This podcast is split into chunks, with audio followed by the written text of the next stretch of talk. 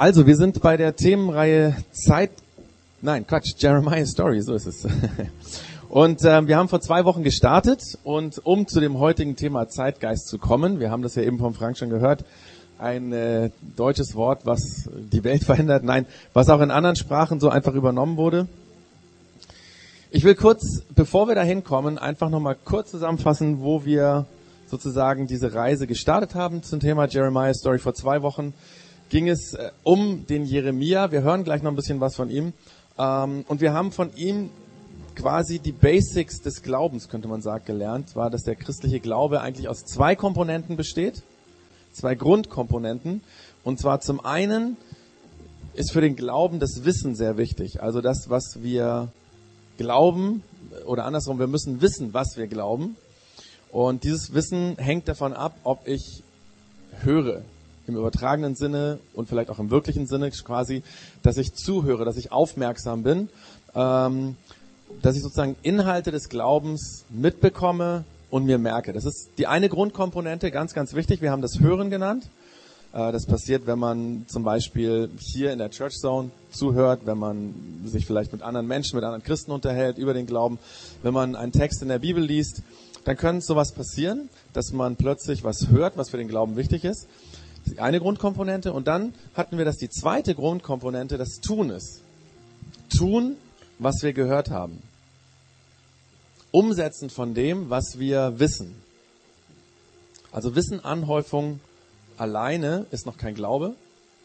Glaube ist erst dann Glaube, wenn wir tun, was wir glauben.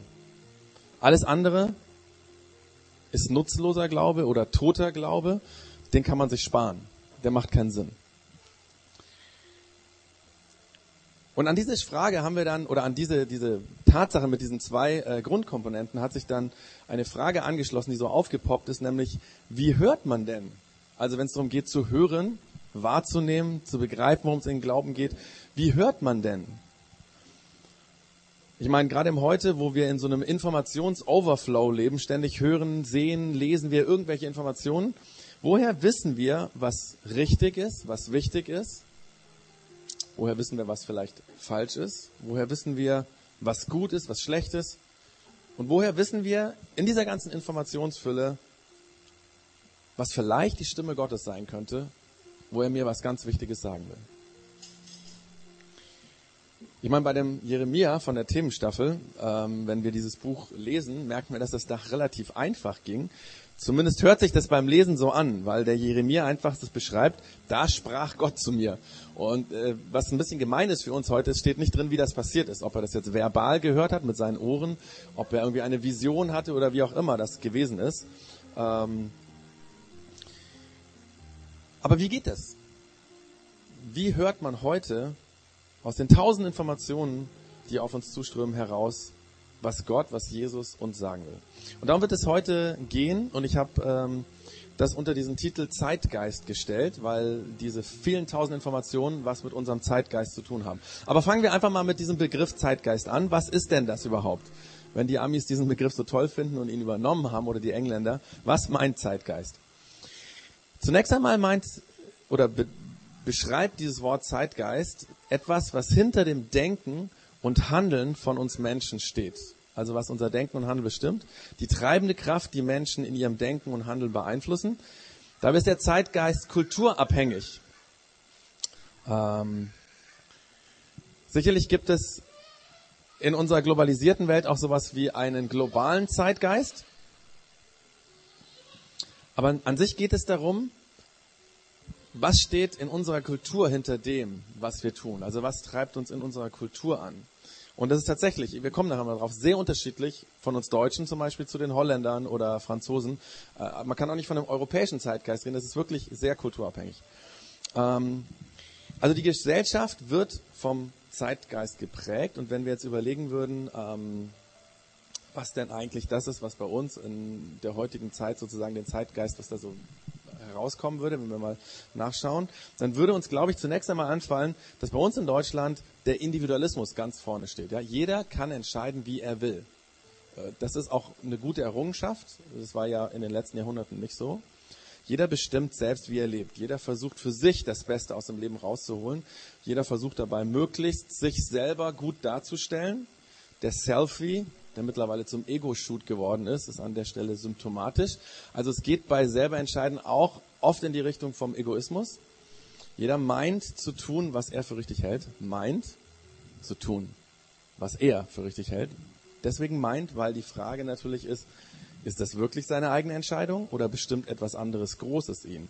Und da kommen wir zu dem Punkt, dass nämlich beim Zeitgeist, auch wenn wir meinen, dass wir individuell uns entscheiden, eigentlich was Großes, so ein großer, wie soll ich sagen, Spirit oder Geist dahinter steht, der uns als Kollektiv dazu bringt, wie wir handeln. Ich handle und denke oft so, wie das vom Kollektiv, von der Allgemeinheit als gut angesehen wird. Und was als gut und richtig angesehen wird, das bleibt ähm, quasi nicht fix, sondern das entwickelt sich durch das, wie wir miteinander leben. Also eine ganz kompliziert, komplizierte Prozesse. Und die Normen und Werte, die wir als richtig anerkannt haben, die werden im Kollektiv verhandelt. So könnte man das sagen. Das ist der Zeitgeist oder eine Grundkomponente von dem Zeitgeist. Ich weiß nicht, ob euch schon mal aufgefallen ist. Das allererste Mal, wo mir das so richtig aufgefallen ist, ist, als der Horst Seehofer in einer Sachfrage, ich weiß leider nicht mehr, worum es ging, aber den CSU-Kurs quasi geändert hat, den langjährigen, indem er gesagt hat, wir verändern das, weil die Allgemeinheit nicht mehr versteht, was wir wollen. Und seitdem prägt das auch so eine konservative Partei wie, die, CSU, dass quasi geschaut wird, man macht nicht mehr Politik und will die Leute überzeugen von der Politik, sondern schaut, was die Leute gut finden und dazu macht man dann Politik. Müssen wir beobachten. Das ist tatsächlich, es hat sich äh, so die letzten zwei, drei Jahre ganz stark geändert. Ähm, das ist ein, ein Kurswechsel in der Politik, weil eigentlich Politik ja sozusagen was vorgegeben hat und die Leute versucht hat, dafür zu gewinnen. Ähm, wir hören uns um in der Allgemeinheit quasi, das macht nicht nur die Politik, was finden die Leute gut, das macht man nicht immer bewusst und dadurch entsteht das, was wir machen. Und bei der Politik habe ich ein Beispiel, wo mir das letztens in der letzten Woche aufgefallen ist. Ich sah letzte Woche, ähm, äh, stimmt gar nicht letzte Woche, vor ein paar Wochen war das. Letzte Woche habe ich nochmal telefoniert, aber äh, mit dem leitenden Kriminalkommissar hier aus Augsburg zusammen auf dem Café. Wir sind mittlerweile per Du und ähm, ich habe ihn dann gefragt, sag mal Helmut, du musst mal eine Sache erklären. Und zwar, Warum wird überall in Deutschland für Bordelle und Prostitution öffentlich geworben? Also nicht nur diese kleinen Anzeigen in irgendwelchen dubiosen Zeitschriften, sondern wirklich groß ähm, Anzeigen, Plakate, Werbeanhä äh, Werbehänger, zum Beispiel irgendwo stehen Litfaßsäulen, auch manchmal so große Werbeleinwände. Warum wird dort für Prostitution und ähm, Bordelle geworben, obwohl es ein Gesetz gibt, die diese Werbung verbietet? Ausdrücklich. Das Ordnungswidrigkeitsgesetz, Paragraph 119, 120, wird solche Werbung ausdrücklich verboten. Warum gibt es dann trotzdem überall solche Werbung? Meine Frage. Dann sagt er zu mir, Klaus, das liegt daran, und zwar, weil es ein sogenanntes Opportunitätsprinzip gibt. Das gilt für Ordnungswidrigkeiten. Das bedeutet, wenn die Allgemeinheit der Meinung ist, dass eine Ordnungswidrigkeit nicht so schlimm ist, oder dass die Allgemeinheit das sogar okay findet, dann kann nach dem Prinzip der Opportunität die Polizei oder die Kommune ein Gesetz quasi, was sozusagen unzumutbar ist, außer Kraft setzen.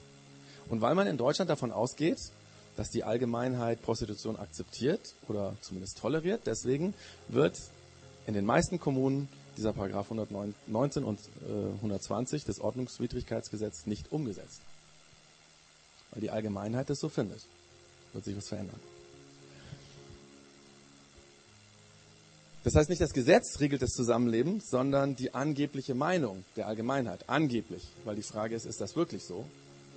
Das ist übrigens nicht nur ähm, bei den Ordnungswidrigkeiten so. Ähm, Im Ethikrat, das ist ganz ähnlich, da werden ja solche Dinge verhandelt wie die Sterbehilfe, beziehungsweise die Beihilfe zur Selbsttötung redet man mittlerweile. Da hat sich auch schon was verändert. Früher hat man von Sterbehilfe geredet, jetzt Beihilfe zur Selbsttötung. Ähm, Genmanipulation und andere Dinge werden in diesem Ethikrat verhandelt. Und warum? Weil es gibt keine festen Werte und Normen mehr in unserer Gesellschaft für solche schwierigen Gesetzgebungen. Deswegen gibt es sozusagen ein Gremium, was sich zusammensetzt und darüber verhandelt, was denn die Allgemeinheit dazu denkt. Und deswegen nimmt man aus verschiedenen Bereichen der Gesellschaft verschiedene Leute, leitende Politiker, Wissenschaftler, Leute aus der Philosophie von Religionen und so weiter. Man sitzt zusammen und redet darüber und dann versucht man nach dem Mehrheitskonsens zu suchen, um auf diese unterschiedlichen schwierigen Fragen eine Antwort und dann auch ein Gesetz zu finden. Und gerade bei diesem Thema Beihilfe zur Selbsttötung ist ähm, augenscheinlich, wie sich da was verändert. Ja? Vor einigen Jahren war das verboten bei uns und jetzt diskutiert man darum, was macht man damit.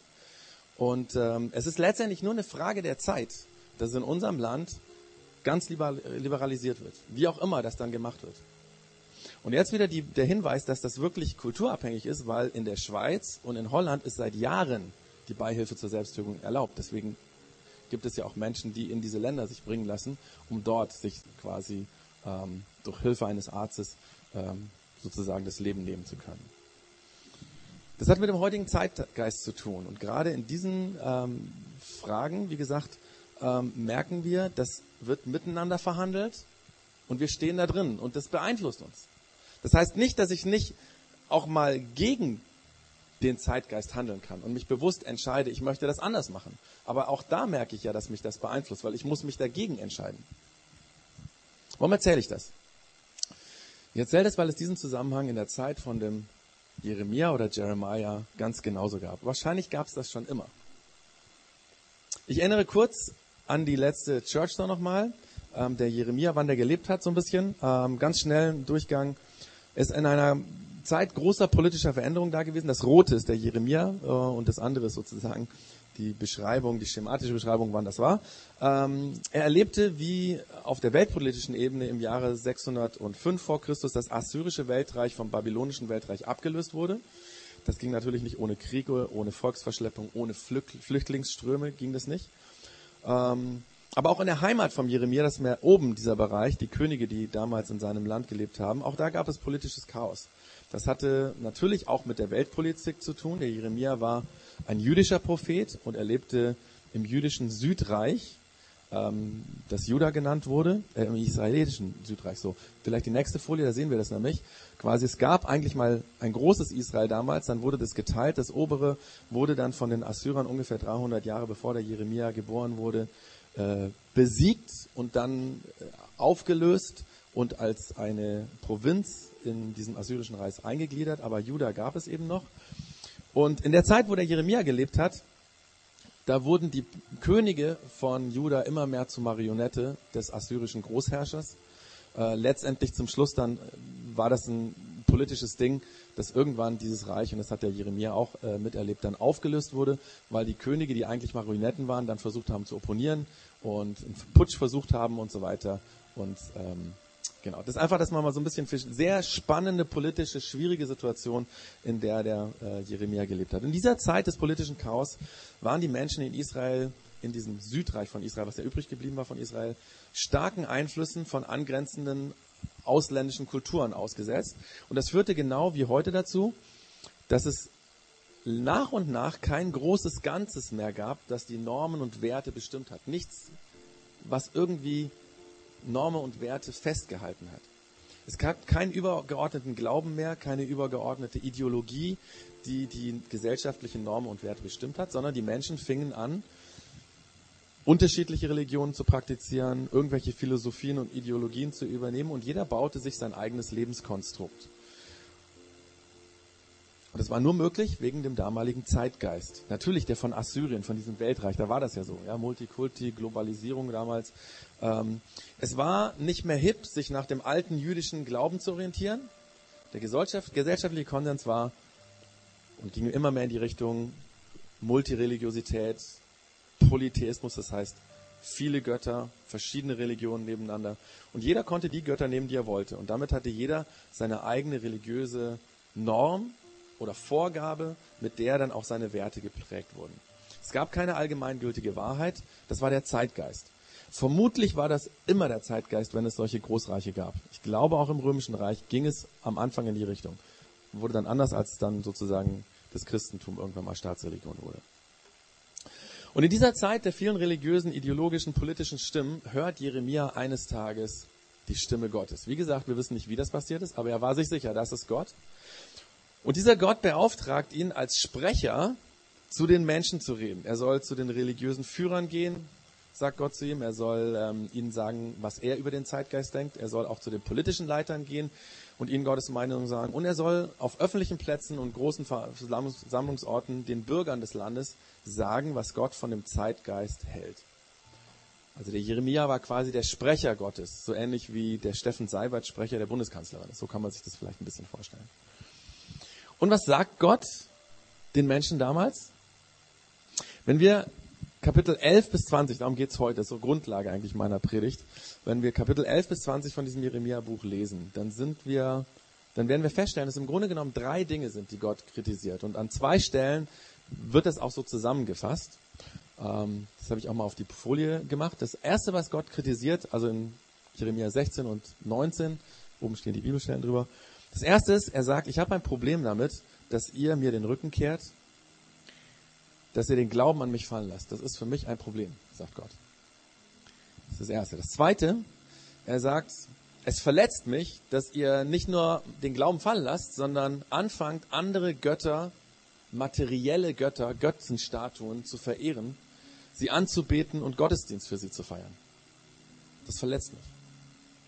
Und das Dritte, was er sagt, es ist ein Desaster, dass jeder tut und lässt, was er will, was er für richtig hält, weil ihr damit ins offene Messer lauft, wenn ihr so weiterlebt. Euer Egoismus, eure Rücksichtslosigkeit anderen gegenüber, sie wird euch killen. Das ist ein Desaster. Das sind so diese drei Dinge. Ähm, und in Kapitel 19 wird dann der untere Punkt nochmal konkretisiert zwei Dinge, die einfach der Jeremia so herausgreift, was er von Gott gehört hat. Ähm, und zwar das eine, dass er sagt, euer egoistisches, euer selbstbestimmtes Handeln führt dazu, dass ihr über Leichen geht für euren eigenen Gewinn. Das fing beim Rufmord an. Das ging bis hin dazu, dass Menschen sozusagen durch Auftragskiller umgebracht wurden. Wie gesagt, politische Chaos-Situation. Ähm, das ist das Erste, ihr geht über Leichen. Und das Zweite, ihr opfert im Namen eurer neuen Religion eure Kinder. Ihr verbrennt sie auf Altären. So was Abartiges, sagt Gott, habe ich niemals befohlen, habe ich niemals gesagt. Ich habe da niemals dran gedacht. Gerade diese zwei unteren Dinge hören sich für uns krass an, ja. So, hey, wie waren die Leute damals drauf? Was ist das für ein Zeitgeist gewesen? Das gibt's ja gar nicht und so. Aber wenn man das sich ein bisschen drüber nachdenkt, mir kam die Frage, hey, kennen wir das heute nicht auch? Mobbing ist ein richtig großes Problem heute. Kollegen, die einem nicht passen, die werden gemobbt. Oder in den Schulen ist das ein richtig großes Problem. Cybermobbing hat schon dazu geführt, dass Menschen sich das Leben nehmen. Natürlich sagt heute jeder, Mobbing ist schlecht. Das sind wir uns einig, ja? Aber Mobbing kommt in den besten Firmen, in den Schulen mit dem besten Ruf und manchmal schon im Kindergarten vor. Wir kennen das, über Leichen gehen. Und das zweite mit den Kindern, abartig, wenn man sich das vorstellt. Die haben ihre Kinder auf einem Altar geopfert für die Religion. Für die Religion opfern wir unsere Kinder nicht. Nein, ich meine, da sind wir zu aufgeklärt für. Wer würde sowas machen?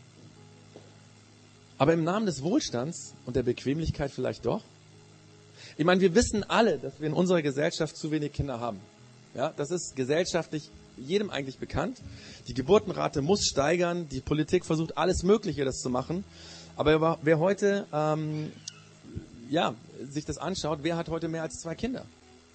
Ich will an der Stelle niemanden irgendwie persönlich eingreifen und jeder darf bei uns, und das ist gut so, entscheiden, wie viele Kinder er haben möchte, ja.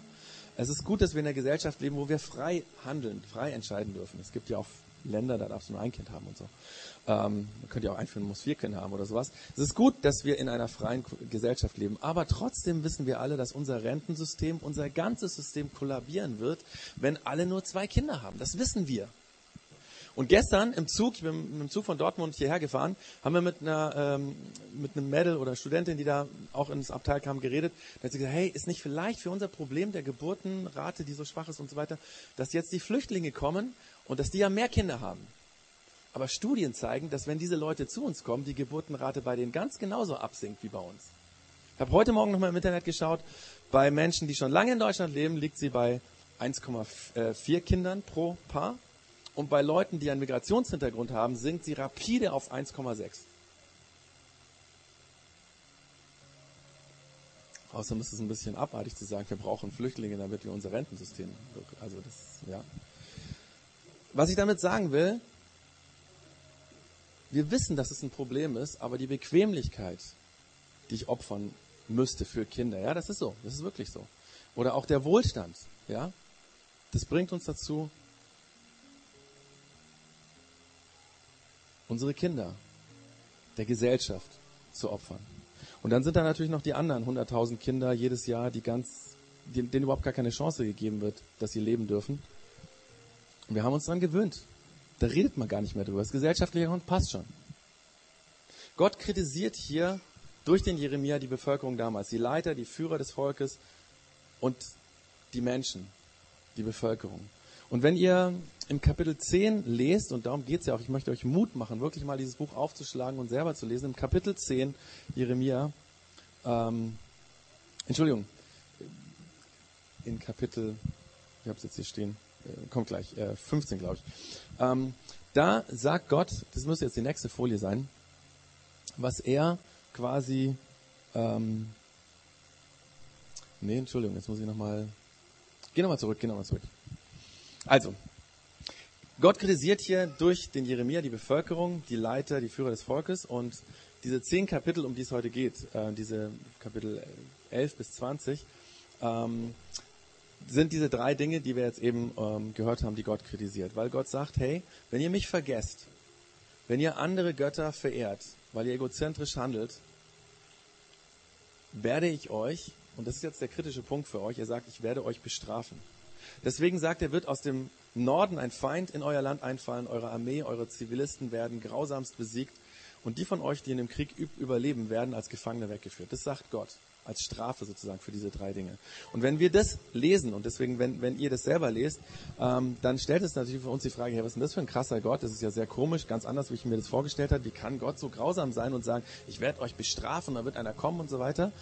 Und das hört sich so an für unsere Ohren, dass Gott so willkürlich grausam strafen würde. Aber ich glaube, das ist da gar nicht mit gemeint.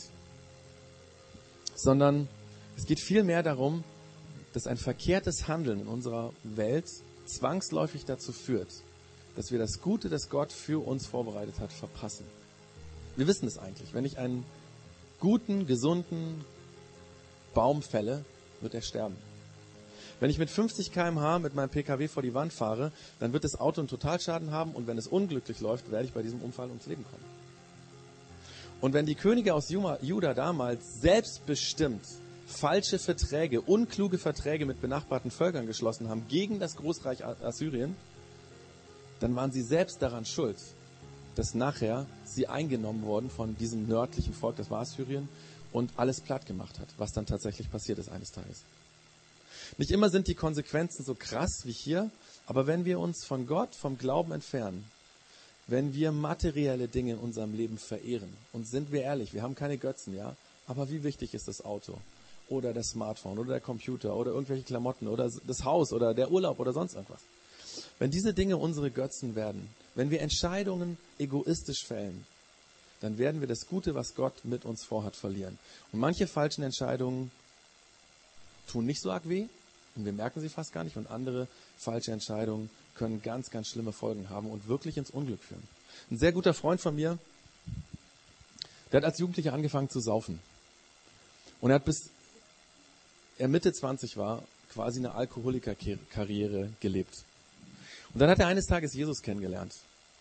Und er hat eine Therapie gemacht und er ist trockener Alkoholiker. Und es ist ganz, ganz viel heil geworden in seinem Leben. Aber wenn ich ihn frage, sagt er mir manchmal, weißt du, es gibt Dinge, die werden nicht mehr ganz. Die gehen, die sind kaputt bei mir. Das merke ich. Manche Dinge kriege ich nicht mehr hin. Und so in diesem Sinn kündigt Gott Strafe an. Wenn ihr ohne Gott lebt, wenn ihr egoistisch handelt, wird letztendlich das Böse, was ihr tut, das Egoistische auf euch selbst zurückkommen. So hat Gott die Welt erfunden. So funktioniert die Welt. Dass er eine bestimmte Regel aufgestellt hat, wie das funktioniert, dass wir liebevoll, gut miteinander umgehen. Und wenn wir anders handeln, dann wird dieses auf uns zurückkommen. Und in Kapitel 17 beschreibt jetzt der Jeremia diesen Zustand in einem sehr, sehr schönen Bild. Ähm, und zwar ein Bild, wo ähm, Gott beschreibt diese Sache. Der sagt, ich der Herr sage, mein Fluch lastet auf dem, der sich von mir abwendet, seine Hoffnung auf Menschen setzt und nur auf menschliche Kraft vertraut. Er ist wie ein Dornstrauch in der Wüste, der vergeblich auf Regen wartet. Er steht in einem dürren, unfruchtbaren Land, wo niemand wohnt. Doch ich segne jeden, der mir ganz und gar vertraut. Er ist wie ein Baum, der nah am Bach steht und seine Wurzeln im Wasser, in, zum Wasser streckt. Die Hitze fürchtet er nicht, denn seine Blätter bleiben grün. Auch wenn ein trockenes Jahr kommt, sorgt er sich nicht, sondern trägt Jahr für Jahr Frucht. Letztlich, glaube ich, muss ich das Bild gar nicht groß erklären. Gott ist wie ein Bach, wie Wasser. Jesus hat mal von sich gesagt, dass er das lebendige Wasser ist. Das Lebenselixier. Und wer sich von diesem Wasser entfernt, der wird austrocknen. Der wird innerlich verdorren. Der wird wie eine Dorne in der Wüste leben müssen, obwohl er eigentlich ein fetter, grüner, stabiler Baum sein könnte. Natürlich ist das nicht immer so sichtbar, ja. Viele Menschen, die mit Gott nichts zu tun haben wollen, leben anscheinend gut. Ich meine, darüber hat sich der Jeremia, könnt ihr auch nachlesen, auch beschwert. Er hat gesagt, hey Gott, das gibt's doch gar nicht. Das Spötter und Gotteslästerer, denen geht's so gut. Und ich schau mich an. Ich werde angefeindet. Ich habe ständig Probleme, obwohl ich an dich glaube. Aber das Gute, was Gott für uns vorbereitet hat, ja, das sieht man nicht immer im Wohlstand oder in den materiellen Dingen. Wie viele reiche Menschen gibt's, die innerlich total arm sind, menschlich verdorrt. Und dann sind da andere arme Menschen, die vielleicht auf der Flucht sind, aber sie haben Jesus, sie können an ihn festhalten, sie sind wie ein starker Baum, der auch in dieser krassen Situation Hoffnung hat. Letztlich macht uns der Jeremia zu folgendem Mut, dass wir nämlich an Gott festhalten, dass wir keine materiellen Dinge verehren und auf Gott hören, wie wir leben sollen.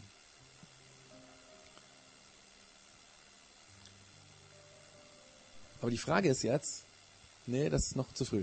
das ist ein bisschen schwierig heute mit der Präsentation. Ähm, die Frage ist jetzt ja, wie hören wir das? Also wie können wir rauskriegen, was Gott von uns will, um dann seine Stimme zu hören, um dann handeln zu können, wie er das will. Dass wir keine verdorrte Dorne in der Wüste sind, sondern wie ein grüner Baum, um diesem Bild zu bleiben. Ja? Ähm, wie hört man die Stimme Gottes? Dummerweise gibt es da keine pauschale Antwort drauf. Ich kann euch nicht sagen, hier ist die Liste, mach das und dann wirst du sie hören. Das geht nicht. Das hat einen ganz einfachen Grund. Weil eine Stimme hören hat mit einer Beziehung zu tun. Es gibt nur eine Antwort, dass du eine Beziehung zu Gott leben musst, um ihn wahrzunehmen. Weil Beziehung da anfängt, wo man miteinander redet. Und wenn man miteinander redet, fängt man auch an zu hören. Vielleicht, wenn du noch nie mit Gott geredet hast, wäre es einfach eine Idee zu sagen, hey, hallo Gott, hier bin ich. Ich würde gerne dich kennenlernen. Oder ich glaube ja irgendwie an dich, aber ich habe dich noch nie gehört. Ich würde gerne hören, was du zu unserem, zu mir, zu unserem Zeitgeist sagst. Und so einfach geht Reden mit Gott, beten nennt man das. Einfach Gott sagen, das ist mir wichtig. Das hätte ich gerne eine Antwort drauf. Ich würde gerne wissen, wer du bist, wie ich dich hören kann, was du zu meinem Alltag, meiner Ehe, zu meinen Kindern, zu meiner Arbeit sagst. Und ich glaube, wenn du anfangen wirst, und das habe ich erlebt, so mit Gott zu reden, dann wirst du nach und nach, nicht oft, aber immer wieder, die Stimme Gottes hören. Vielleicht im Gespräch mit anderen Menschen, dass du plötzlich so einen Gedanken hängen bleibst sagst, das ist wichtig. Oder, deswegen machen wir so Mut, Text in der Bibel zu lesen, wenn du einen Text in der Bibel liest wo du plötzlich merkst, hey, war ganz interessant, als ich die Predigt vorbereitet habe, habe ich mich daran erinnert, ich glaube mit 18 gab es einen Satz aus diesem Buch, der mich krass berührt hat. Und ich lese das Ding, wow, da ist er. Das wird es daran erinnert, wie damals Gott zu mir geredet hat. Manchmal ist es in Gedanken, dass einem einfach ein Gedanke kommt und du weißt, hey, das muss ich jetzt tun. Oder hier in der Church Zone, ich habe vorher schon gesagt, bei einer Predigt, dass dir eine Sache wichtig wird. Oder dafür haben wir diese Home Zones, unsere kleinen Gottesdienste, die immer äh, am Wochenende nach äh, der Church Zone stattfinden. Ähm, also eine Woche später, dass man da miteinander redet und plötzlich einem eine Sache wichtig wird. Manche Dinge, die Gott uns sagen wir wussten wir schon vorher. Die sind sonnenklar. Die sind intuitiv in uns, die wissen wir. Manche Dinge, da ist es schwieriger. Da muss man drüber reden. Da muss man fragen, auch andere Menschen. Also zum Beispiel solche Dinge wie, dass wir liebevoll miteinander umgehen sollen. Das ist, das ist klar, das wissen wir, ja. Dass es deiner Frau gut tut, wenn du Blumen mitbringst, ja. Das ist eigentlich klar. wenn sie Blumen mag natürlich. Ja? Also es gibt so Dinge, die wissen wir. Ähm, und ähm, andere, über die müssen wir länger nachdenken. Das ist manchmal vielleicht schwieriger, die Stimme von Gott zu hören.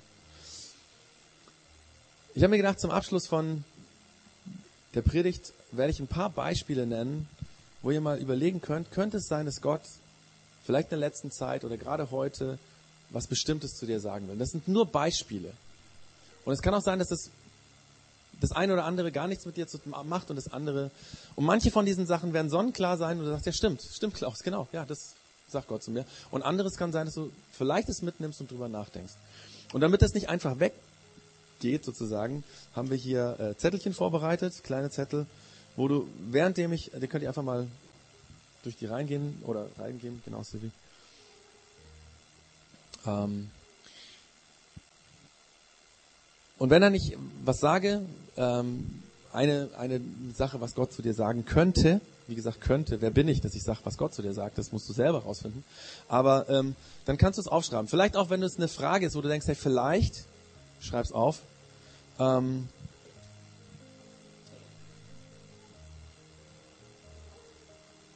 Und damit ihr ein bisschen eine Hilfe habt, ähm, ich werde nicht baugleich das sagen, was da steht, aber sozusagen zu jedem Punkt, den ich sage, so eine kurze Überschrift.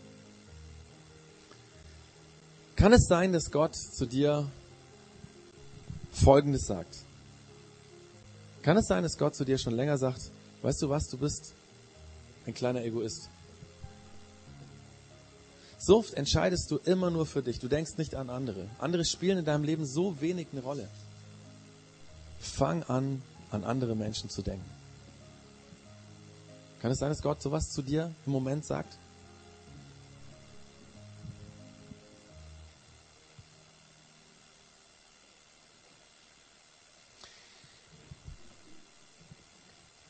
Vielleicht sagt Gott zu dir, ich weiß, ich weiß, dass du verletzt bist.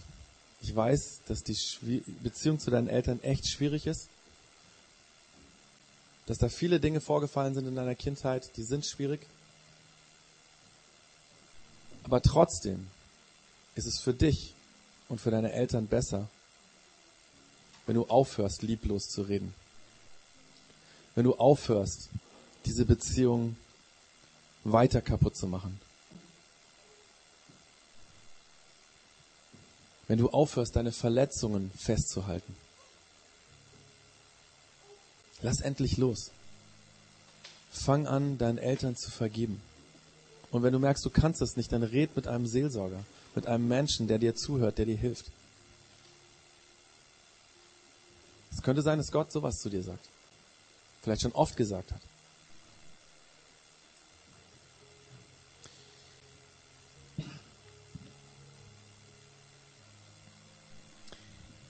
Vielleicht sagt Gott auch, hey, ist dir schon mal aufgefallen, dass du oft mit deinen Kindern schimpfst? Und dass du echt lieblos zu deinen Kindern sein kannst? Ich weiß, das machst du dann, wenn du genervt bist, wenn es stressig war. Aber es ist trotzdem nicht gut. Weißt du was? Ich will dir helfen, dass du deinen Kindern liebevoll begegnest. Damit sie durch dich lernen, liebevoll zu sein. Oder willst du, dass eines Tages deine Kinder, deine Eltern, äh, Enkel genauso anschreien, wie du heute deine Kinder anschreist? Das lernen die doch von dir.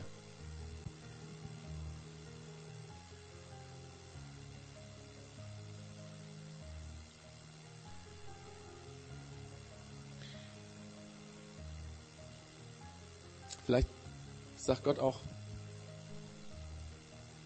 ich weiß, dass du Angst davor hast, dich zu binden. Beziehung ist immer ein schwieriges Thema für dich gewesen. Ich weiß das, ich kenne dich von Anfang an.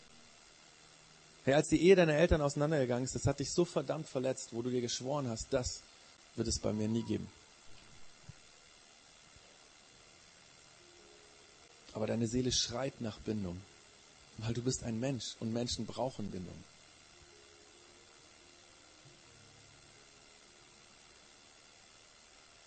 Fang endlich an, mit jemandem darüber zu reden. Vielleicht jemanden hier im Projekt X. vielleicht jemanden, den du kennst, der sich auskennt, der vielleicht sich mit psychischen Dingen auskennt, der dir helfen kann, das loszulassen. Dass du dich endlich binden kannst an Menschen. Beziehungen, feste Beziehungen leben kannst. Oder vielleicht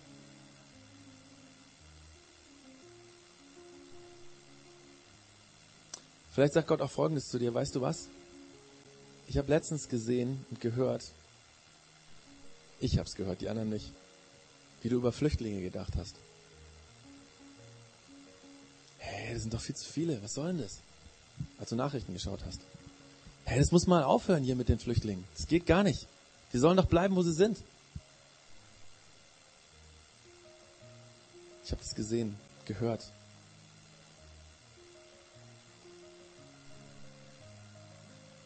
Mach doch dein Herz auf. Weißt du, das sind Flüchtlinge. Die sind traumatisiert, die sind verletzt, die sind voller Angst.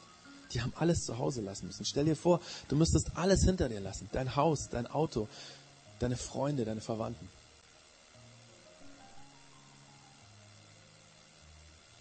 Fang einfach an, für diese Menschen zu beten, auch wenn du ein Problem damit hast, dass sie herkommen. Fang einfach mal an.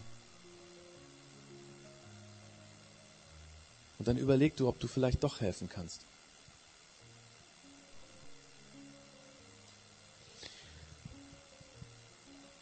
Vielleicht sagt Gott aber, hey, ich habe einen Wunsch an dich. Ich habe eine Sache, die würde ich dir gerne, die möchte ich schon lange dir sagen. Schließ dich doch endlich einer Homezone hier in dem Projekt X an. Such Leute, mit denen du über den Glauben reden kannst, weil das brauchst du.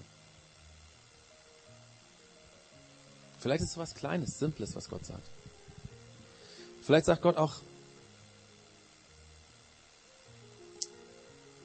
das ist jetzt ziemlich intim, aber weißt du, ich habe letztens hinter dir gestanden, als du auf die Pornoseite im Internet gegangen bist. Hast du gesehen, diese Frauen, die innerlich geschrien haben, die eine zerfetzte Seele haben, die sich danach sehen, dass dieser ganze Scheiß aufhört? Weißt du eigentlich, dass diese Frauen das nicht freiwillig machen, die allermeisten nicht? Dass sie Opfer von Menschenhändlern sind? Und weißt du, wie es deine Seele kaputt macht? Weißt du, wie es deine Sexualität kaputt macht? Weißt du was? Du brauchst Hilfe und du weißt das schon lange. Und du wirst da nicht alleine rauskommen. Fang an, mit jemandem zu reden. Such dir jemanden, einen Seelsorger, einen Therapeuten, dass du da rauskommst. Vielleicht hast du was gehört, was Gott zu dir gesagt hat. Wie gesagt, könnte Gott sowas gesagt haben. Wer bin ich, dass ich sage, das sagt Gott zu dir? Aber so ist Gott, dass er andere Menschen gebraucht. Bei mir auch, dass ich plötzlich merke, hey, das sagt Gott jetzt zu mir. Vielleicht war es auch was anderes, dass dir jetzt bei dem, was ich gesagt habe, was eingefallen ist und gesagt hat, das ist schon lange, was Gott zu mir sagt und ich versuche es immer wegzudrängen und du hast jetzt das aufgeschrieben, kann auch sein.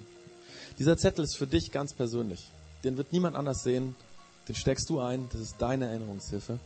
Aber wir wollen nicht nur, dass du dich daran erinnerst, was Gott vielleicht sagen könnte. Es kann auch sein, dass es dir leid tut, dass du sagst, hey Gott, ja, das mit den Pornos, das mit den Flüchtlingen, das mit den Eltern, das mit den Kindern, was auch immer, das tut mir leid.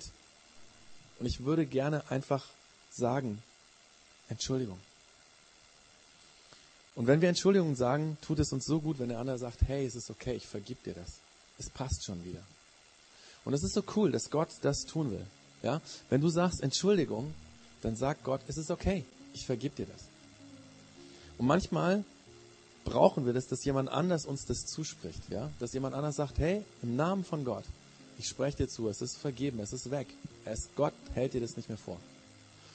Wir haben uns gedacht, es würde den Rahmen sprengen, wenn du jetzt irgendwie, wenn wir jetzt hier eine Zeit machen, wo jeder irgendwie diese Einzelheiten irgendwie erzählen würde. Da haben wir keine Zeit für. Ich habe ja vorher immer wieder auch in diesen Gedanken, die Gott gesagt haben könnte, Thema Seelsorge genannt. Wir haben ähm, die Kerstin in unserer Gemeinde und ähm, ich, wir können auch nachher nochmal bei den Infos kurzes sagen, einfach Menschen äh, oder auch jemand, aus dem ihr vertraut, wo man ein Seelsorgespräch hat, ja, also wo man einfach mal längere Zeit hat zum Reden. Ähm, das ist nicht jetzt hier der Zeitpunkt. Wenn du merkst, ich muss das, was jetzt aufgebrochen ist, das muss ich besprechen, dann ist Zeit dafür an anderer Stelle, ja. Dann kommt ihr einfach auf mich zu und dann gucken wir, ob du mit einer Frau sprechen möchtest oder mit einem Mann und dann finden wir das. Ähm, aber diesen Zuspruch der Vergebung, dafür haben wir Zeit. Das heißt, wenn du sagst, hey, da war was, das tut mir leid, Gott. Ich möchte das tun, was du sagst. Und ich habe das bis jetzt nicht gemacht. Oder es war ein Fehler. Oder ich brauche einfach, ich brauche Vergebung. Ich brauche die Kraft von dir, dass ich das anders leben kann. Dann gibt es jetzt die Möglichkeit, ähm, der Frank und die Lia und die Ali, die haben sich bereit erklärt, einfach für euch zu beten. Wir haben mir gedacht, ähm, dass wir das so machen. Am besten wir machen es so, dass es hier stattfindet und ihr beiden setzt euch einfach ins Theater. Dann ist das nämlich auch ein bisschen so die Ecke, wo, ähm, wo man sicher ist. Und ähm, genau, dabei ist es so, dass wir hier Musik singen, also drei Songs singen und ähm, man gerne während dieser Zeit einfach kurz rübergehen kann zu der Lia, zu der Ali, zum Frank und sagen kann, hey, bitte sprich mir zu, dass Gott mir vergeben hat. Weil es tut mir so leid. Ja? Und, ähm, und dann darfst du das wissen und du wirst merken, das macht echt Mut. Und die anderen, die das vielleicht im Moment nicht brauchen oder sagen, die können hier einfach singen und dann haben wir so diese beiden Parts. Und ähm, genau. Wir werden das dann ganz zum Schluss, sage ich jetzt schon, mit dem Abendmahl abschließen. Wie beim letzten Mal, im Mai hatten wir Abendmahl, werden wir es sehr anders machen, wie ihr das vielleicht kennt, wenn ihr noch nie im Projekt X wart. Ähm, lasst euch überraschen. Ähm, das ist etwas anderes, aber so, wo wir denken, das passt zu dem, wie wie wir heute ticken. Ich werde aber gleich dann dazu noch was sagen. Genau, also jetzt ist die Zeit einfach, wer sagt, ich möchte gerne, dass jemand mir die Vergebung zuspricht, der Frank und die Lia und die Ali sind hier hinten in dem Bereich und genau.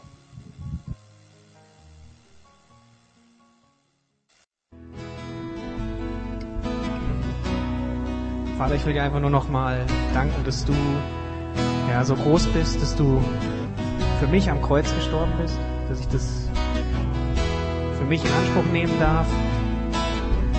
Ja, dass du mir dadurch vergibst und dass ich diese ja, Vergebung einfach in Anspruch nehmen darf. Danke, dass ich dir überhaupt nicht egal bin. Ja, danke, dass bei dir Vergebung zuerst kommt.